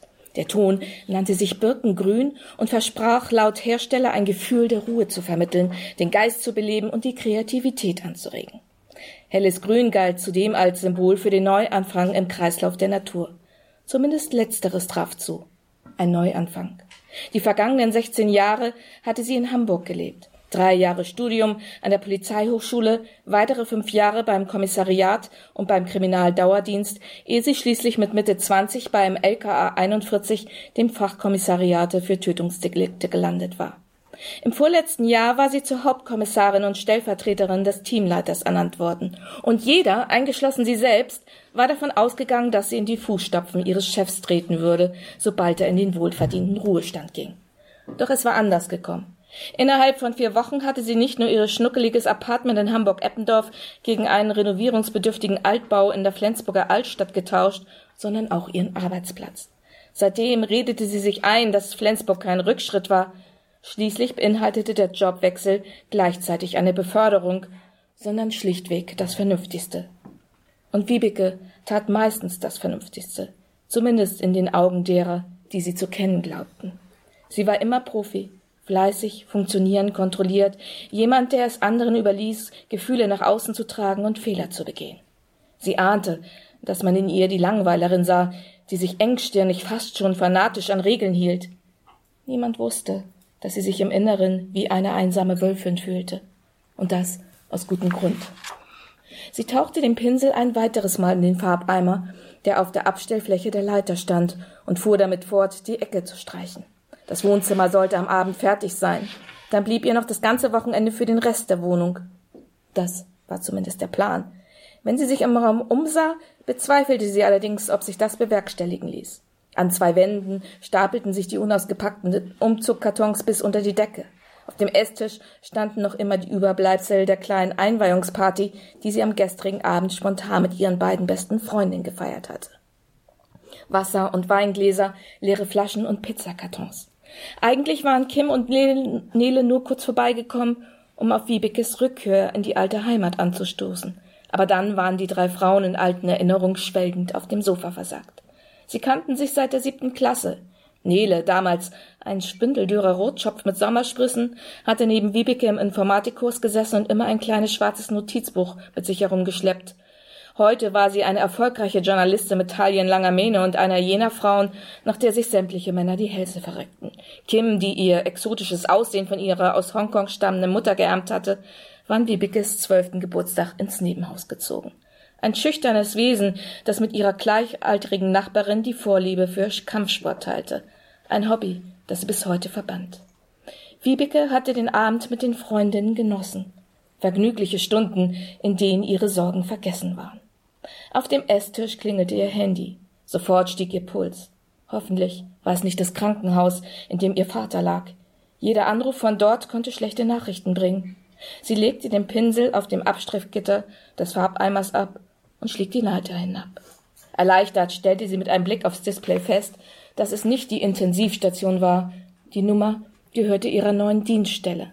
Mit ihrem Vorgesetzten war abgesprochen, dass sie ihren Job als Teamleiterin der Mordkommission erst nach dem Wochenende antreten würde, vorausgesetzt es geschah dabei nichts Unvorhergesehenes. Ehe Wiebike das Gespräch annahm, fiel ihr Blick auf den Farbeimer. Sie ahnte bereits, dass sie weder die Wand, geschweige denn das komplette Wohnzimmer an diesem Tag zu Ende streichen würde. Wiebeke und ihre Freundinnen. Genau. Zeichnet also die neuen Figuren. Manu, wie ist es bei dir mit der, mit der Toni? Wie würdest du die, die Vivek haben wir ein bisschen kennengelernt, wie würdest du deine Toni beschreiben, wenn man die noch nicht kennt? Was ist das für ein Typ? Ähm, ich glaube, die Toni ist ziemlich das Gegenteil von der Vibeke. Also die Toni ist ähm, sehr extrovertiert, ähm, ja, hält mit ihrer Meinung nicht immer hinter dem Berg, äh, eckt auch oft mal an, Also vertritt ihre Meinung und hat auch kein Problem, äh, mit Vorgesetzten aneinander zu rumpeln und was ihr hin und wieder Probleme einbringt, aber ähm, ja, es stört sie nicht weiter.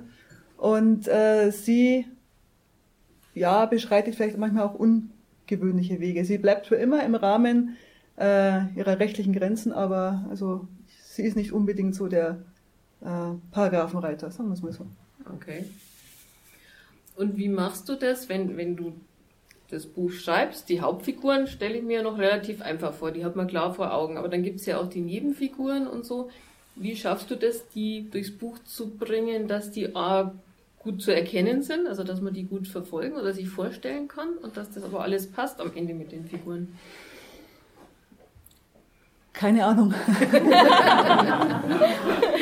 also ich habe, ich muss zugeben, auch bei meinem Ermittlerteam und bei meiner Mordkommission habe ich so eine oder andere Figuren, also die mir irgendwie näher sind, also die ich selber besser vor mir sehe. Mhm. Äh, der Contoto ist so einer, also Contoto heißt eigentlich Stefan, aber weil er, weil Pizza mit allem, also Pizza Contoto sein Lieblingsessen ist, heißt eigentlich nur Contoto.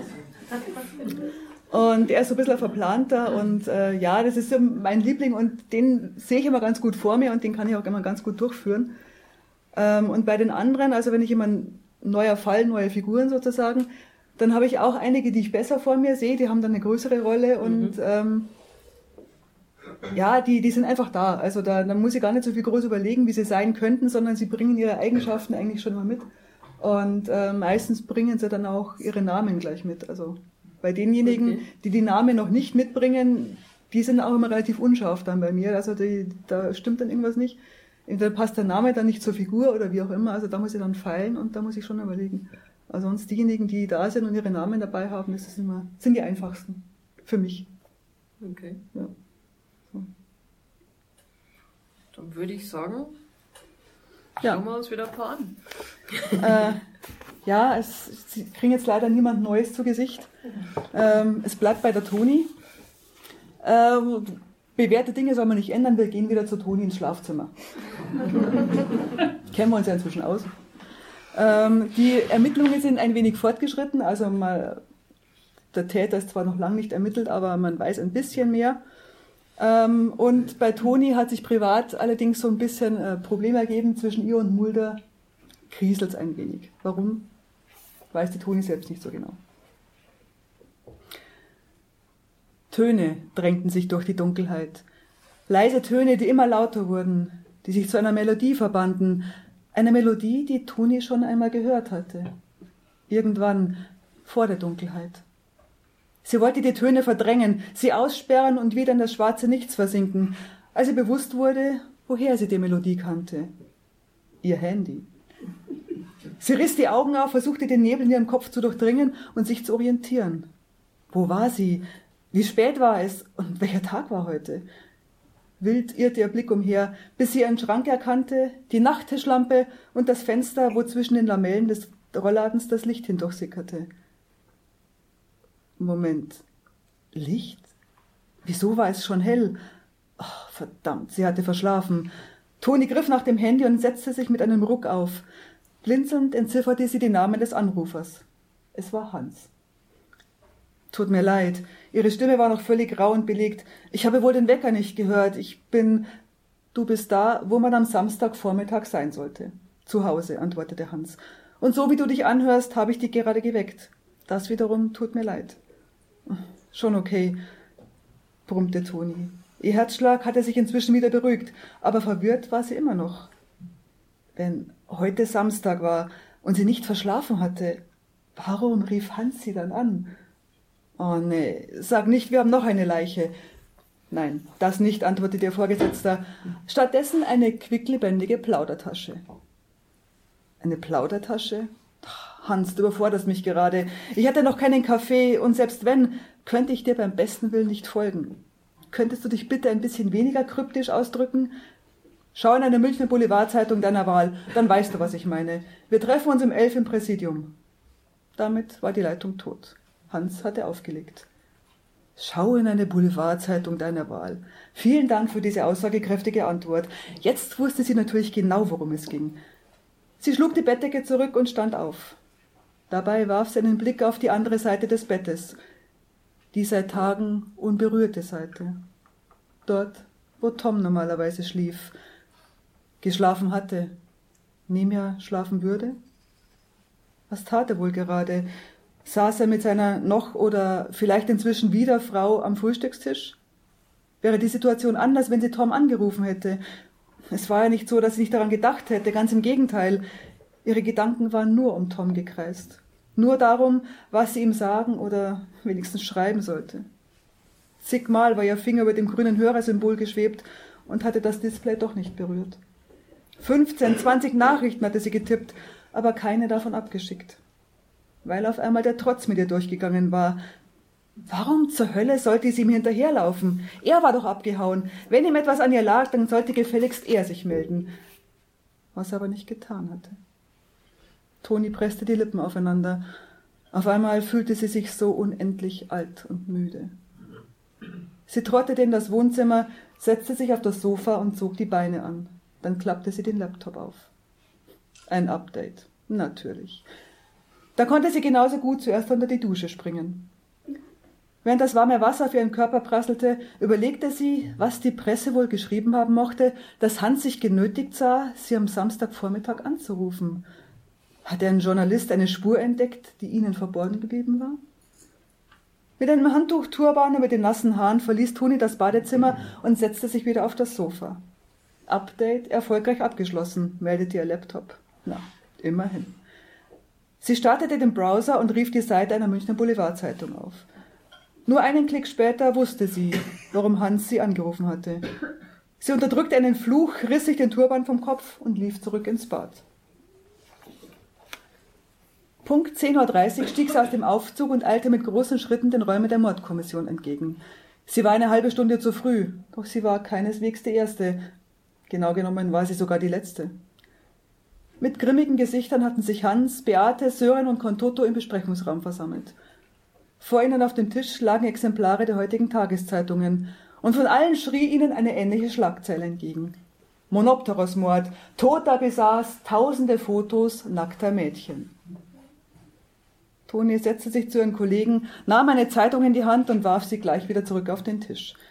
Sex and Crime. Das versprach gute Verkaufszahlen. Muss ich mir das antun? fragte sie. Ich habe versucht, die Artikel in der U-Bahn zu lesen, aber natürlich hatte ich dort keinen Empfang. Sei froh, brummte Sören. Du erfährst nichts, was wir nicht schon wüssten. Je nach Profil der Zeitung unterscheiden sich die Artikel eigentlich nur in der Ausschmückung der Wortwahl, von halbwegs nüchtern bis hin zu reißerisch und sensationslüstern. Die da lassen sogar das Wort Pädophilie fallen, ergänzte Contutto und deutete auf eine Zeitung mit besonders großen Buchstaben. Für deren Leser ist Grumbart jetzt ein perverser Kinderschänder, der seine verdiente Strafe bekommen hat. Und damit hat der Täter genau das erreicht, was er von Anfang an wollte. Alle Welt hält Grumbart nun für das, was auf seiner Brust geschrieben stand. Eine Drecksau. Stimmt, bestätigte Beate. Ich habe vorhin kurz einen Blick auf die Facebook-Seite des Präsidiums geworfen. Dort überschlagen sich die Kommentare, genau wie auf Twitter. Ah, für Elefanz, brummte Hans, der seiner Abneigung gegen die Auftritte der Münchner Polizei in den sozialen Netzwerken keinen Hehl machte. Was mich viel mehr interessiert, sagte er, woher hat die Presse diese Informationen? Wer ist die angeblich sichere Quelle, von der in den Artikeln die Rede ist? Er schaute in die Runde. Wer ist der Maulwurf.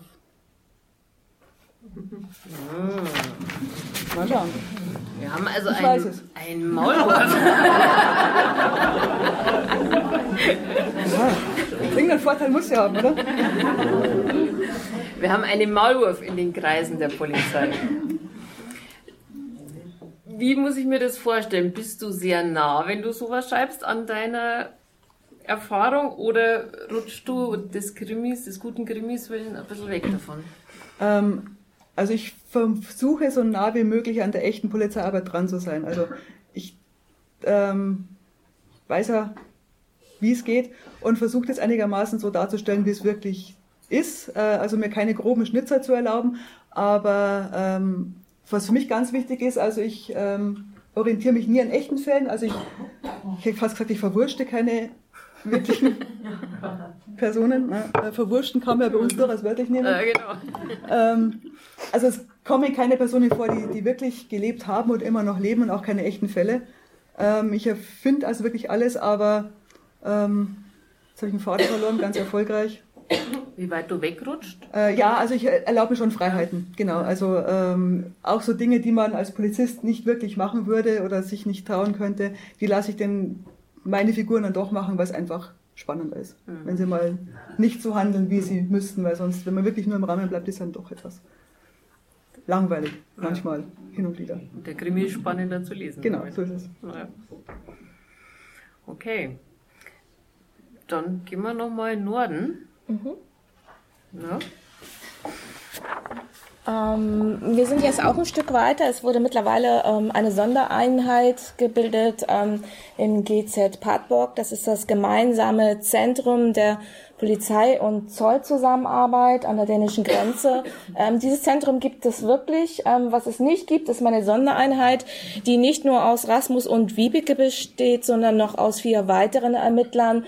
Ähm, da gibt es einen ganz einfachen Grund für, weil da ist wirklich nichts los im Grenzgebiet. Ja, also die Leichen kommen jetzt wirklich nur von mir und ähm, das wird sich halt jetzt ändern. Also ähm, die Tote wurde anhand einer DNA-Lyse äh, identifiziert und zwar als Liva Jorgensen, ähm, die zwölf Jahre zuvor spurlos verschwand.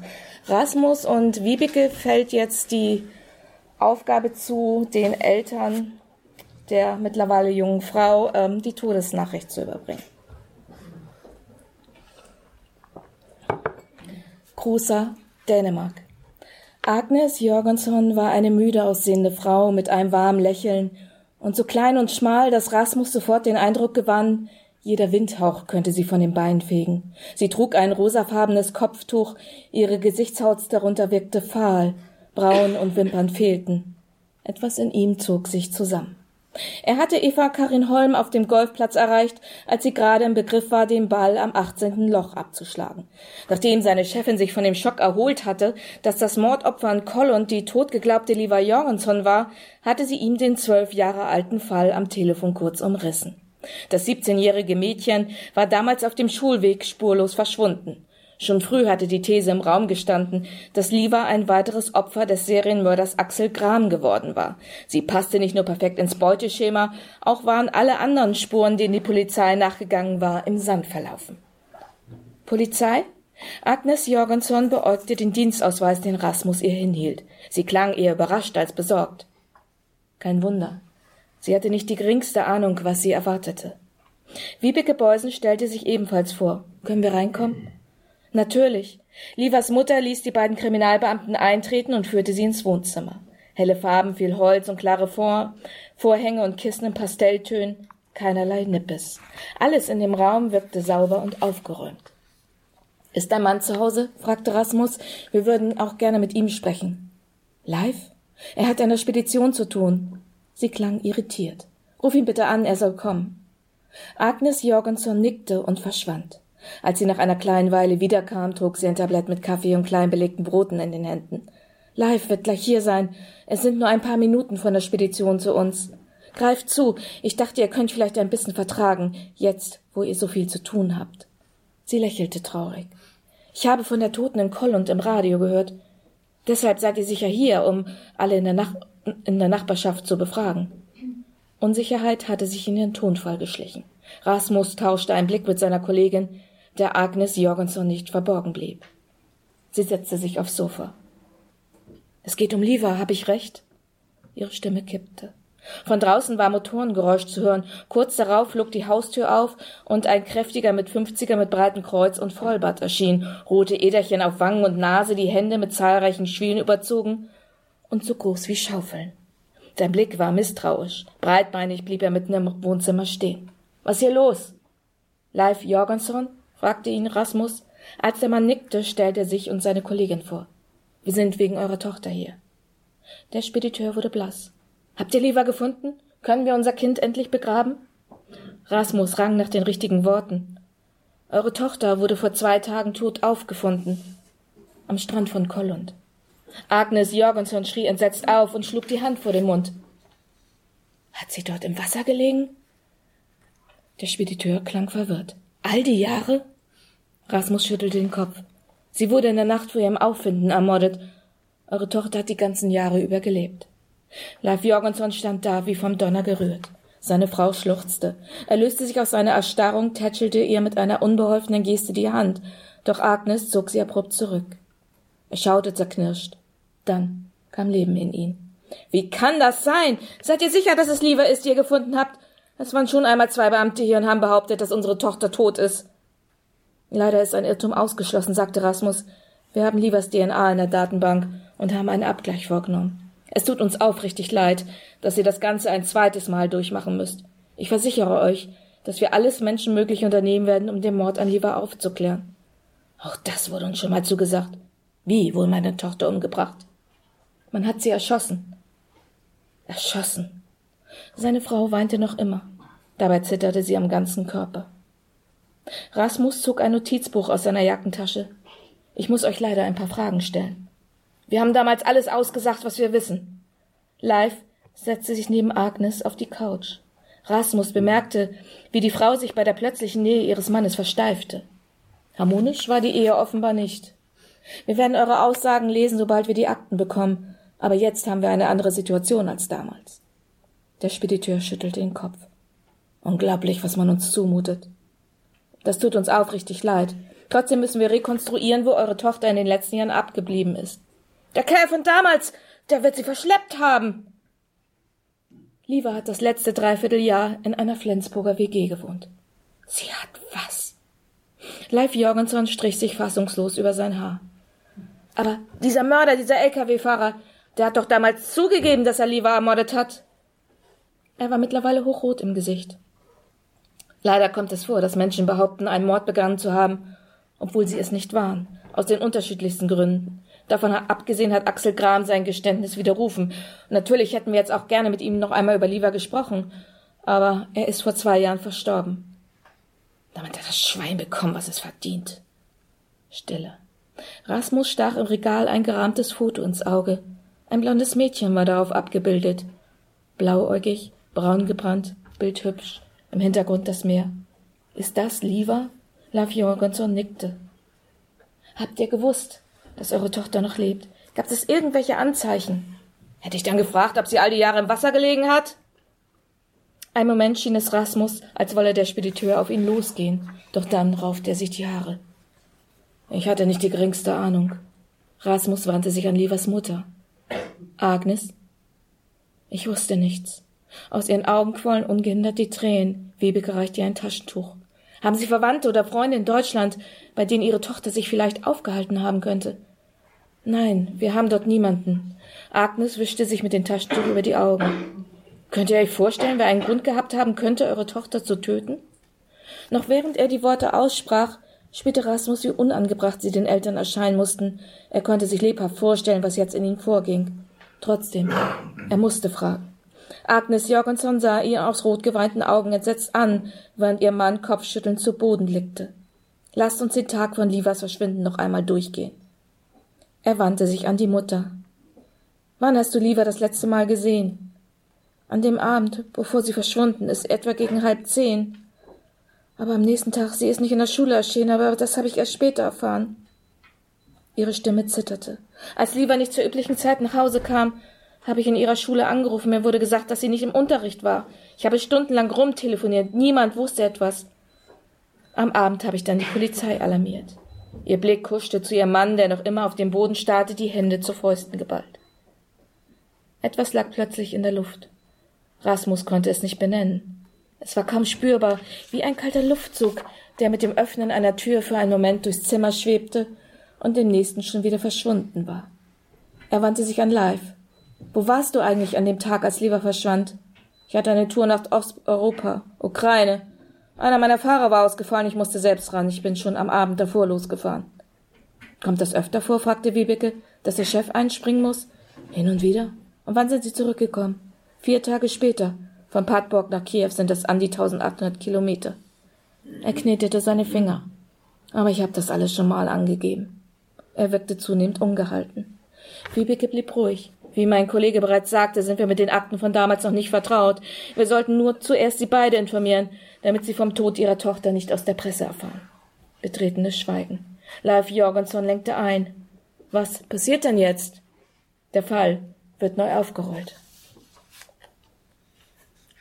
Dann schön, dass Sie da waren. Kommen Sie gut nach Hause. Vielen Dank.